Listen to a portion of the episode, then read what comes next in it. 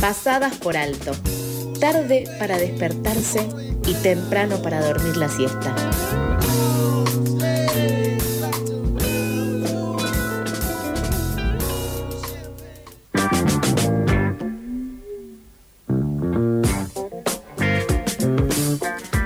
Segundo bloque de Pasadas por Alto, continuamos con más información.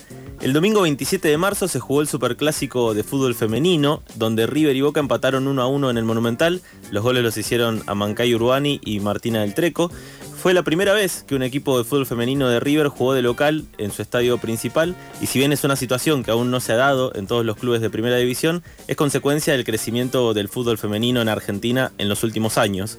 Para profundizar sobre este tema, estamos en comunicación con Gabriela Senos, vocal titular y presidenta de fútbol femenino del Club Atlético River Play. ¿Qué tal, Gabriela? Charlie te abra aquí al aire de Femela Tribu. Buenos días.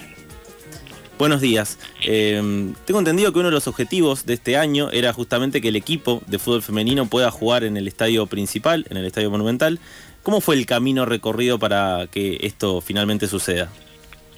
Y la realidad es que fue un camino largo porque veníamos hace tiempo intentando poder estar en el estadio participando, teniendo la posibilidad de que las jugadoras del plantel de fútbol femenino vivieran la experiencia que se vive desde el masculino y no por por querer ni copiar ni replicar específicamente, sino porque realmente las, las diferencias son abismales, entonces que pudieran tener la posibilidad de tener la zanahoria adelante, de lo que se puede conseguir, de lo que puede seguir creciendo el fútbol femenino para el día de mañana nos parecía que era fundamental.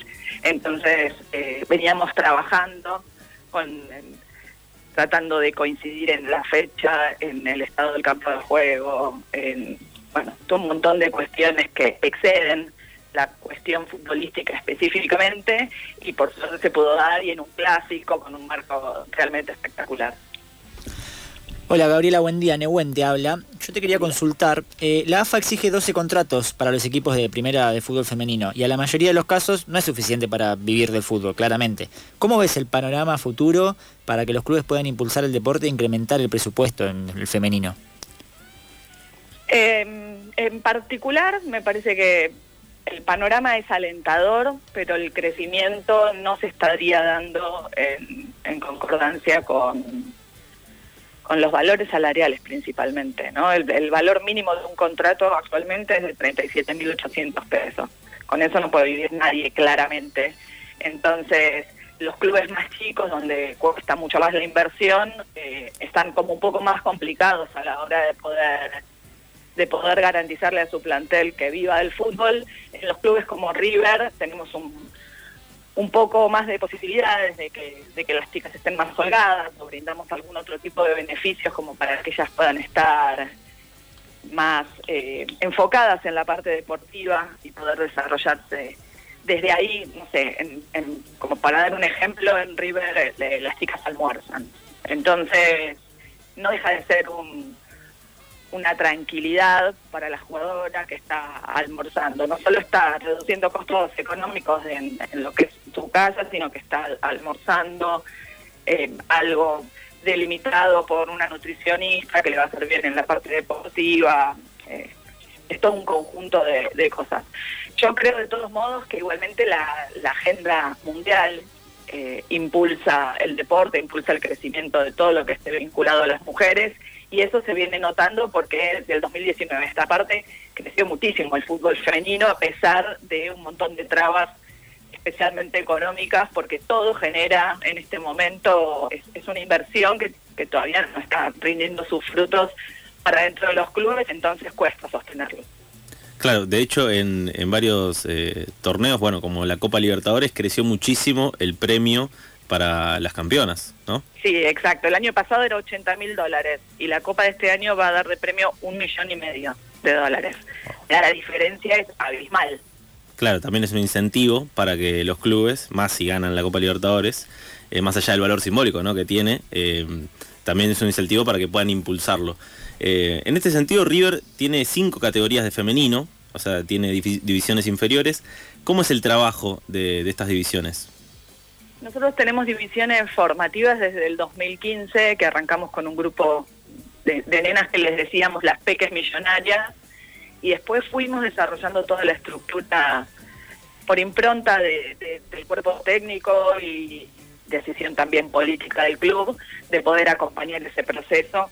La realidad es que trabajan con mucha intensidad actualmente las categorías eh, sub 12, por ejemplo, entrenan tres veces por semana y la sub 14 ya entrena cinco veces a la semana. Entonces realmente hay mucha intensidad, también hay mucho acompañamiento de las familias que son quienes, quienes tienen que trasladar a los menores de edad al club todos los días para que entrenen. Es muy importante el tema del entrenamiento, de que no se lo salteen. Se empieza a trabajar desde muy chiquitas el compromiso con la actividad para poder rendir el fin de semana. Y ten en cuenta, o tengan en cuenta mejor dicho, que sub 12 y sub 14 no compiten los fines de semana, porque no hay torneos de AFA como si los hay en, el masculino. Entonces, sostener cinco días de entrenamiento sin competencia el fin de semana es complejo. Pero bueno, la realidad es que hay, hay mucha hay mucho contexto que está ayudando y apoyando todo esto como para que las, jugadoras desde chiquitas ya tengan ese compromiso de, estar ahí dándolo todo. Es, totalmente, sí, formar un estilo de vida que la verdad que no conocía esto, me parece buenísimo, me, me, alegra mucho. Yo te quiero preguntar otra cosita. Sos integrante de la agrupación Caravana Monumental, hace mucho tiempo militás en el club y hace ocho años sos parte de la gestión del club. ¿Cómo viste el crecimiento de la participación política de las mujeres en River en particular y también, si te animás, de los clubes en general? Mira, de la, de la participación de las mujeres en el club en particular me parece que ha habido un cambio rotundo en el último tiempo. El cupo femenino impulsó impulsó más aún la participación, toda la gestión del cupo femenino en el cual un montón de mujeres nos juntamos a empezar a conversar el tema, diagramarlo como para hacer una solicitud formal de que se tuviera en cuenta, eh, hizo que, que, un montón de, chicas que tal iban o participaban en deportes o estaban más como desde la periferia se involucraran muchísimo más. Entonces, eso me parece que es fundamental. En la previa, yo milito hace más de 25 años y en esa previa no había muchas mujeres, es la realidad porque también era de, difícil acceso a un cargo de, de, gestión y un cargo de poder al principio.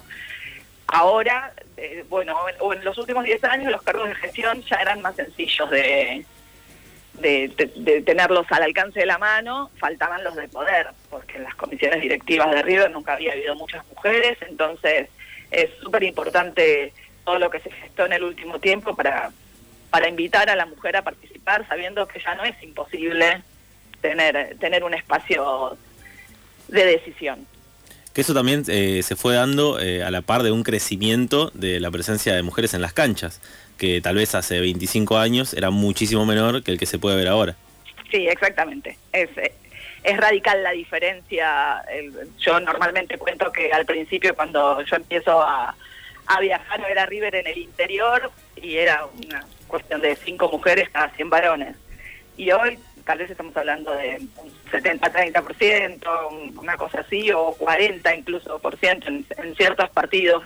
Y me parece que, que eso termina plasmándose en una pasión que también las mujeres le ponen a todo esto con, con respecto a, a participar, a gestionar, a tratar de, de aportar nuestro granito de arena para que el club esté mejor una consulta. Em, el cupo en River en este caso es del 20%, ¿verdad? Sí. Y eso se había establecido en función de la cantidad de socias y socios, una cuestión de género en, el porcentaje de socios. En realidad está establecido por la ley del deporte. Entonces, nosotras cuando empezamos a trabajar el tema, lo que, lo que pedimos en definitiva fue que se respetara la ley del deporte, que habla de un cupo mínimo del 20%. En ese momento hicimos un estudio de cuántas mujeres eran socias y creo que había un 16.8%. O sea, hoy tenemos más participación en, lo que es comisión directiva en, su totalidad, ¿no? incluyendo hasta los representantes de socias, que la cantidad de socias efectivas que están en, en actividad. Ok, perfecto. Bueno, Bien, Gabriela, muchas gracias por estos minutos que te tomaste para charlar con nosotros, para charlar eh, con Pasadas por Alto y bueno, eh, dejarnos un poco más en claro cuál es la situación de River en particular eh, con el fútbol femenino y también tener una idea más general del panorama del fútbol argentino. Les agradezco a ustedes, es muy interesante poder participar de este tipo de conversaciones, que se le dé difusión, que haya gente del otro lado que, que le interese escuchar, interiorizarse, etcétera. Me parece que, es sumamente fundamental el, el tema de la difusión. Así que les agradezco mucho pasaba Gabriela Senós, presidenta de fútbol femenino eh, de River y también eh, vocal titular, porque bueno, justamente River fue uno de los clubes que en el último tiempo eh, su equipo femenino pudo jugar en el estadio principal, en el estadio monumental, que es una situación que todavía no sucedió en todos los clubes de primera, pero que es consecuencia del crecimiento del fútbol femenino en Argentina en los últimos años.